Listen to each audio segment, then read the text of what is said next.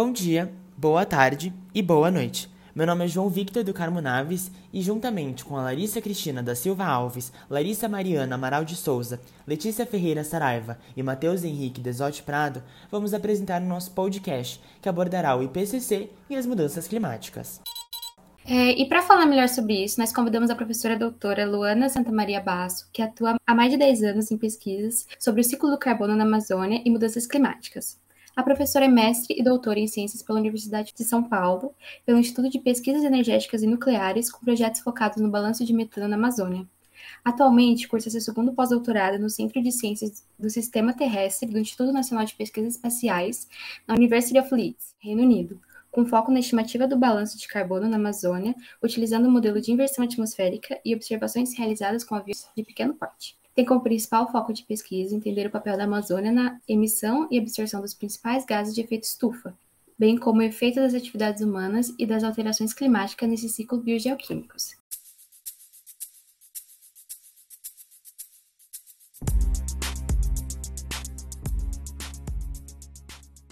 Nós gostaríamos de dar boas-vindas à professora e agradecer por ter aceitado o nosso convite. E apesar da breve introdução, nós gostaríamos de saber se a senhora gostaria de falar um pouco mais sobre a sua área de atuação antes de passarmos para as questões. Bom, eu que agradeço o convite e a oportunidade de estar aqui participando com vocês nesse podcast. Ah, acho que a gente poderia acrescentar é, que durante toda a minha formação, na verdade, o foco sempre foi tentar entender qual a contribuição da Amazônia nesse cenário atual das mudanças climáticas é, estudando as emissões dos principais gases de efeito estufa, o dióxido de carbono, o metano, é, também o N2O, o óxido nitroso, e tentar entender qual a relação é, e o impacto das atividades humanas e das mudanças climáticas nesses balanços é, dos, desses ciclos biogeoquímicos, além de também tentar compreender qual a contribuição da Amazônia no cenário atual de mudanças climáticas, como absorção ou emissão desses gases. Então, com essa área de pesquisa, a gente vê que é uma presença muito importante aqui para a gente poder estar tá discutindo é, as mudanças climáticas nesse episódio de podcast. Então, acho que agora a gente pode passar para as questões. A primeira questão é que a gente gostaria é, de iniciar enfatizando e discutindo sobre a importância de instituições como o IPCC, né, que é o painel intergovernamental sobre mudanças climáticas, e por que essas instituições elas deveriam ser consideradas e encaradas com mais seriedade por parte da sociedade. Excelente pergunta. Bom, é, essas atuações como a do IPCC, elas são fundamentais, visto a dinâmica e a totalidade de pesquisas que são realizadas na área das mudanças climáticas. Então, na verdade, o IPCC, ele não é responsável por desenvolver nenhum estudo ou pesquisa em si, é, ele é uma organização que junta diversos cientistas de diversos países, inclusive é, cientistas brasileiros de renome na área, e onde eles fazem um, digamos, um apanhado geral, uma revisão de bibliografia sobre é, os mais recentes e importantes estudos que são publicados nas mais diferentes esferas de conhecimento sobre as mudanças climáticas. Então, na verdade, nesse último IPCC, por exemplo, eles juntaram os resultados de mais de 2 mil artigos científicos e fizeram uma revisão e um detalhamento para concluir quais são as conclusões é, em que a maior parte dos estudos é, conseguem seguir na mesma direção ou em, em, quais aspectos grande parte dos estudos chegam a conclusões similares, onde existe ainda muita é, diferença nos resultados ou incertezas, e também é, colocando quais são pontos importantes que ainda precisam ser estudados. Com base nesse levantamento científico é, de bibliografia, eles conseguem então direcionar quais são as principais conclusões que a comunidade científica possui ao longo dos últimos anos sobre as mudanças climáticas, é, o que se espera, e juntar esses resultados em projeções de acordo com cenários climáticos, para que a gente tenha uma ideia é, de quais serão as possíveis consequências é, de acordo com o comportamento da população, né? De se vamos reduzir as emissões ou não, o que, que a gente pode esperar, e isso vai fundamentar ou a gente espera que isso fundamente políticas públicas espalhadas pelo mundo como um todo. Professora, nesses relatórios divulgados pelo IPCC, a gente sempre tem algumas notícias, né, como é, a possibilidade de um aumento na temperatura durante os próximos anos. E eu queria saber o porquê os dados experimentais, né, vinculados a esses relatórios, que tem um aumento de cerca de um grau e meio na temperatura média global, são tão alarmantes, sendo que o valor absoluto é tão mínimo por si só? Boa pergunta. É, então vamos lá. Quando a gente fala em, nesses aumentos que já são registrados, né? É, são observações feitas ao, ao redor do planeta como um todo. Então, eles são baseados em medidas é, e eles comparam a temperatura global média é, mais recente, nas últimas décadas, em comparação ao período pré-industrial, antes de 1750. Eles usam esse período pré-industrial como uma referência, porque após a Revolução Industrial, é, o desenvolvimento das sociedades e da, da, produção e do consumo mudou completamente, é, gerando muito mais emissões na atmosfera e um crescimento populacional. Então, consequentemente, é, como o aquecimento global e as mudanças do clima são uma consequência desse aumento das atividades humanas, usa-se esse período como referência. E aí, quando a gente fala que é um, um grau e meio, né, é, na verdade, o IPCC coloca que até o final do século nós deveríamos ter, para uma condição de qualidade de vida mais similar ao que nós temos hoje, ou com menos efeitos das mudanças climáticas, um aquecimento de no máximo um grau e meio.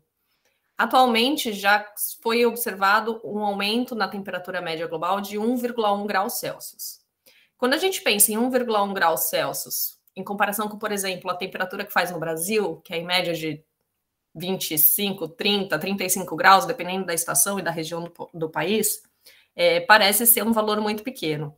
Mas a gente não pode esquecer que nós estamos falando da média no planeta como um todo. Isso significa que as diferentes regiões têm uma, um aumento de temperatura também diferentes. Então, por exemplo, no Ártico, já vem sendo observado na temperatura média do Ártico um aumento de aproximadamente entre 2 a 3 graus Celsius, que é acima do aumento da temperatura global. É, durante a estação de inverno, vem sendo observado nos últimos anos aumentos de 4, 5 graus Celsius durante esse período, na região do Ártico. Isso significa maior derretimento de gelo ou menor formação das calotas, é, consequentemente, aumento do nível da superfície do mar e mudanças nos padrões de circulação, por exemplo, além de ter o, o descongelamento do permafrost, né, que é um solo é, mais antigo, que tem uma grande quantidade de carbono acumulado. Por outro lado, quando a gente para para pensar em outras regiões, por exemplo, é, o que os estudos que a gente vem desenvolvendo no grupo que eu faço parte vem mostrando, é que, por exemplo, a região da Amazônia também já tem, tem aumentos de temperatura nos últimos 40 anos acima da temperatura média global. Então, a gente já vê regiões da Amazônia do, mais impactadas ou desmatadas com aumentos durante a estação seca de até 3 graus Celsius de temperatura, na média né? Mas quando a gente pega a média, é, a gente pode ter anos que são no, no Ártico, por exemplo, a gente viu períodos em que no, no verão a temperatura esteve quase 10 graus acima do que era registrado anteriormente. Então, apesar de parecer pouco na média, é, os efeitos extremos são muito significativos. Né? O aumento durante a estação seca ou durante a estação é, mais chuvosa na Amazônia, ou durante o inverno e o, e o verão, nas regiões de maiores latitudes, nos, nos polos, tudo isso gera um impacto muito grande. E vale lembrar, principalmente para a área de ecologia e biologia, que as espécies elas possuem alguns fatores limitantes de sobrevivência no ambiente e que nós temos um, uma tolerância e uma capacidade de adaptação é, por conta de desenvolvimento tecnológico muito maior do que muitas outras espécies. Então, que para a gente um grau às vezes parece pouco na média, para algumas espécies pode ser um fator limitante para levá-las à extinção.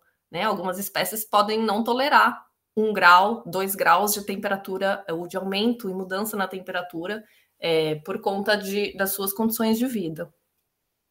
Então a gente sabe que todo esse, esse comportamento acontece devido à degradação do meio ambiente, por exemplo, né?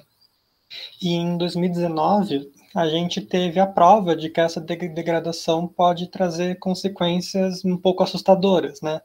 No dia 19 de agosto, o céu de São Paulo ficou completamente escuro por volta das quatro da tarde, devido às queimadas que ocorriam na região amazônica. Sabendo que os eventos das mudanças climáticas estão totalmente vinculados ao meio ambiente e que as florestas, em geral, atuam como áreas de armazenamento natural de carbono, é, entre eles o CO2, que é um dos principais gases do efeito estufa, a Amazônia desempenha um papel fantástico né, nesse controle climático. A gente pode considerar esse episódio de 2019 um, entre aspas, aviso do que nos espera caso a gente continue a destruir o nosso próprio patrimônio natural? Com certeza, eu acho que não só esse fator, né? O que aconteceu é, em 2019 foi um grande número de queimadas acontecendo na região, e aí, consequentemente, pelo padrão de circulação atmosférica da área da América do Sul, é, nós temos a umidade é, e as massas de ar que, que, passam pela Amazônia, elas, por conta da barreira dos Andes, elas acabam se deslocando para a região centro-oeste, sudeste e sul do Brasil, também contribuindo para a região é, sul da América do Sul, mas para outros países, não só o Brasil. E aí, consequentemente, todo esse vapor, geralmente a gente fala desse padrão de circulação atmosférica para falar sobre os rios voadores, né? Que é a, a distribuição de umidade de vapor de água da Amazônia para o restante da região do Brasil. E esse episódio extremamente trágico, é, na verdade, ele serviu para exemplificar um pouco como funciona esse processo de movimentação das massas de ar, porque ele trouxe algo que é mais visível, né? Então, o material particulado, é, que, que é emitido e produzido durante as queimadas acabou chegando na região centro-oeste e sudeste, né? A gente teve a famosa chuva negra acontecendo na região de São Paulo, onde essa água é, repleta de, de, material particulado que foi testado e analisado e, e concluíram que era de, de origem de, de queima de biomassa, é, mostrou como, primeiro, tudo é interligado, né? Então, aquilo que está acontecendo na região norte do Brasil impacta diretamente o que acontece na região centro-oeste, sudeste e sul do Brasil e, e também em outros países. É, quando a gente fala em mudanças climáticas e quando a gente fala em ecologia é, de forma geral, a gente precisa lembrar que as barreiras definidas pelos seres humanos elas não existem, né? Então a gente não tem fronteiras e não tem limites de países na atmosfera, não existem muros. Tudo que acontece é interligado. E, consequentemente, só que, não só o que aconteceu é, na Amazônia nesse ano de 2019, com esse aumento das queimadas, que contribui para o aquecimento global, porque a gente tem uma grande emissão de carbono para a atmosfera no momento, e gera uma degradação da floresta, colocando é, em risco essa capacidade de absorver carbono ao longo do tempo, de ser um grande estoque de carbono, contribuindo para mitigar os efeitos das mudanças climáticas mas também o que vem acontecendo, por exemplo, em outros países, né? É, esse ano e no ano passado a gente viu grandes incêndios acontecendo na região da Grécia, grandes inundações acontecendo aqui na região da Europa, é, nesse último ano principalmente, na Alemanha, na Holanda. É, todos esses efeitos, eles já são sinais de efeitos, eventos extremos das mudanças climáticas. Então, sim, a gente pode ter certeza que isso é um, digamos, um sinal do que está acontecendo. Na verdade, já são consequências desse aumento médio da temperatura.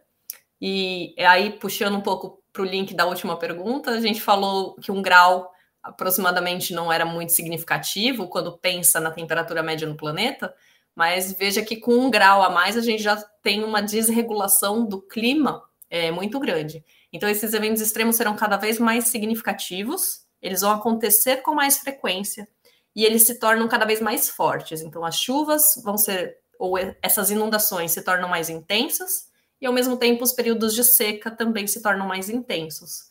É, na última década, digamos assim, a gente teve três grandes períodos de seca na Amazônia, é um pouco mais de uma década, né? 2005, 2010, 2015 e 2016.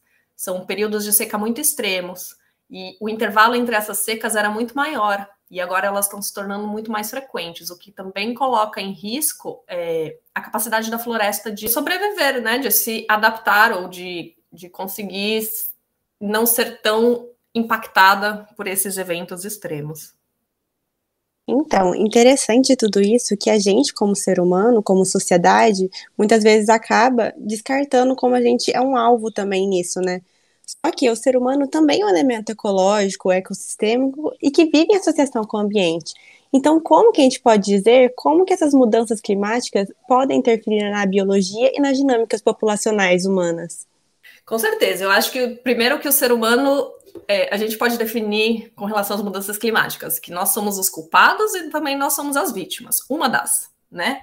É, na verdade, as, a, as consequências dessa mudança e dessa desregulação do clima, ela impacta todas as diferentes espécies. É, geralmente, quando a gente fala nos impactos das mudanças climáticas para a população em geral ou para a sociedade em geral, a gente pensa muito na questão do ser humano, o que vai trazer em relação à nossa sobrevivência, à nossa saúde e ao nosso desenvolvimento econômico, digamos assim. Mas a gente se esquece, e, e isso provavelmente é a razão que nos levou a essa situação de crise climática que a gente vive, nós nos esquecemos que nós somos apenas uma pequena parte do planeta, né? Dessa, dessa integração biosfera-atmosfera. Nós é, não vivemos num mundo separado, nós vivemos acoplados a uma grande comunidade, a, a um grande ecossistema. Então, esses impactos já vêm sendo, de certa forma, sentidos, né? A gente já existem cientistas que dizem que nós vivemos numa, num período da sexta grande extinção em massa, por conta do número é, elevado de espécies que estão sendo extintas ou colocadas em risco de extinção num período tão curto de tempo, né? Por uma causa única, o ser humano e o seu impacto no meio ambiente. Então, as mudanças climáticas elas colocam em risco a sobrevivência do, do ser humano, é, não necessariamente falando em risco de extinção nos próximos anos, mas falando em características que são favoráveis à nossa vida é, e às condições de vida que nós temos hoje. Existem países ou regiões que vão se tornar muito difíceis é, de se tolerar sobreviver por questões de falta de água, por aumento de temperatura, ou, por exemplo, porque nós vamos ter uma indisponibilidade de alimento suficiente nessas regiões, né? A, a mudança do clima afeta também a produtividade das regiões e a segurança alimentar. É, existem diversas doenças que podem ter um aumento de ocorrência, por exemplo, as doenças é, mais restritas às regiões tropicais, como dengue, essas transmitidas pelos mosquitos, quando você tem uma condição mais quente e úmida que está é, começando a se ampliar para regiões que são subtropicais, você acaba tendo é, a janela ou a possibilidade de que esses organismos é, passem a sobreviver, a tolerar essas outras áreas, então aumente a sua área de existência no planeta e, consequentemente, disseminem essas doenças. Então, o clima ou a mudança do clima pode favorecer algumas espécies para que elas ampliem a sua área de abrangência ou torne é, o ambiente mais favorável para sua existência, mas ao mesmo tempo ele também coloca em risco um número enorme de espécies. Por exemplo, já tem estudos é, na Amazônia que mostram que as regiões que estão se tornando mais secas, com menor disponibilidade de água, elas já possuem uma mudança na composição florística. Ou seja, existe um aumento na abundância de gêneros que são mais toleráveis à seca, das é, de árvores que são mais toleráveis à seca, em relação a uma diminuição na abundância de árvores que são mais, mais necessitadas de uma maior disponibilidade hídrica. Então existe uma troca, né, por espécies mais adaptadas a um clima mais seco nessas áreas. E aí quando a gente pensa em Amazônia, estamos falando de uma floresta tropical úmida, em que a maior parte da sua biodiversidade é dependente de uma grande quantidade de água. Então a gente pode ter um favorecimento para espécies e gêneros que são mais toleráveis à seca, mas ao mesmo tempo a gente vai ter uma perda de biodiversidade enorme na Amazônia por conta dessa característica. Então, é uma forma das espécies, algumas espécies, conseguirem se sobressair com as mudanças do clima, mas ao mesmo tempo a gente tem uma perda é, de biodiversidade muito grande envolvida e não só colocando em risco a existência humana, mas sim a existência de várias outras espécies. É muito interessante, né? E como você mesma disse, nós vivemos acoplados a esse grande ecossistema. Então, obviamente, esses eventos impactam nas nossas vidas. A gente gostaria saber, saber também quais seriam as ramificações e consequências desses fenômenos nos âmbitos econômicos, sociais e culturais, além do escopo ambiental. Vamos pensar e dar exemplos aqui do Brasil, né, de uma forma geral. É, por exemplo, a mudança do clima e o que a gente tem visto é que principalmente focado para a Amazônia, que é a minha área de especialidade. Então, por exemplo, a diminuição na precipitação que a gente já observa, né? A Amazônia já vem perdendo chuva e, consequentemente, se ela é, grande parte da, da, chuva na Amazônia ela é, retroalimenta né, a distribuição de vapor d'água na própria atmosfera por conta do processo de evapotranspiração.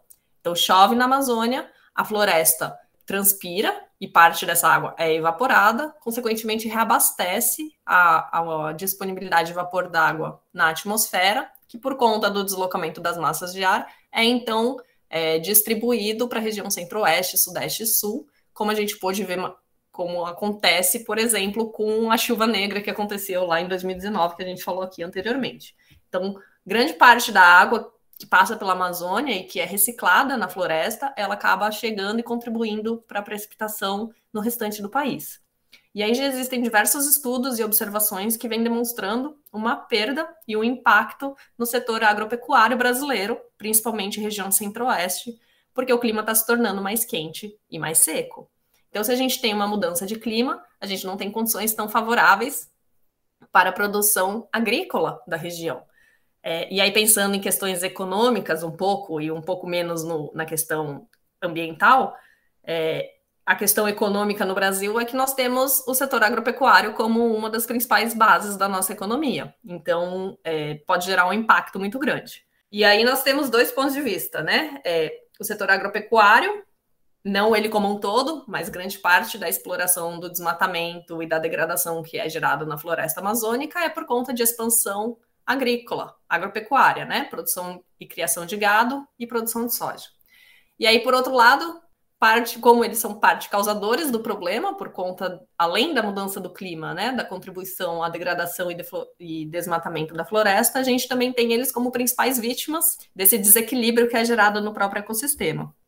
E aí, consequentemente, já existem vários balanços e vários estudos disso espalhados ao redor do mundo. Então, a gente tem impactos econômicos é, diretos, como, por exemplo, é, quando você tem enchentes, quando você tem é, períodos de seca muito intensos que geram uma perda de produtividade, ou quando você tem eventos extremos com desmoronamento de terra, que você gera todo um prejuízo de, de destruição naquela cidade, são efeitos mais diretos. Você gera um custo para a reconstrução mas você também tem efeitos indiretos mais de longo prazo, com perda na produtividade e colocando em risco a segurança alimentar de países e de populações mais vulneráveis. A gente tem o aumento do nível do mar, que vai gerar outros efeitos na região costeira.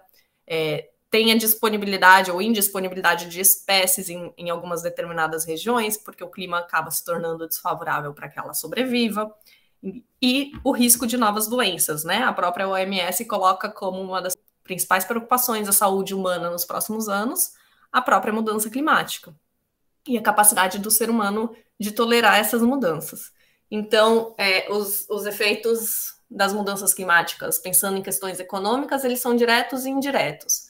Existem estimativas que, que geram trilhões de dólares que precisam ser é, usados para que a gente tenha uma adequação é, do nosso estilo de vida, digamos assim, para que a gente possa diminuir os impactos das mudanças climáticas, né? Investimento em energias renováveis é, e, e medidas que gerem menos emissão desses gases de efeito estufa. Mas todos eles concluem, ou a maior parte deles concluem é, em comum que o investimento que é necessário para que a gente mitigue as mudanças climáticas é muito menor do que o investimento que será necessário para que a gente é, depois acabe consertando ou tentando consertar os estragos que essas mudanças vão gerar. Sem, e aí, sem entrar na questão de saúde, é, na questão ambiental, de pensar nas outras espécies, né? Sem colocar valor neles, pensando só no valor material de prejuízos é, que nós teremos com relação ao, aos efeitos das mudanças climáticas.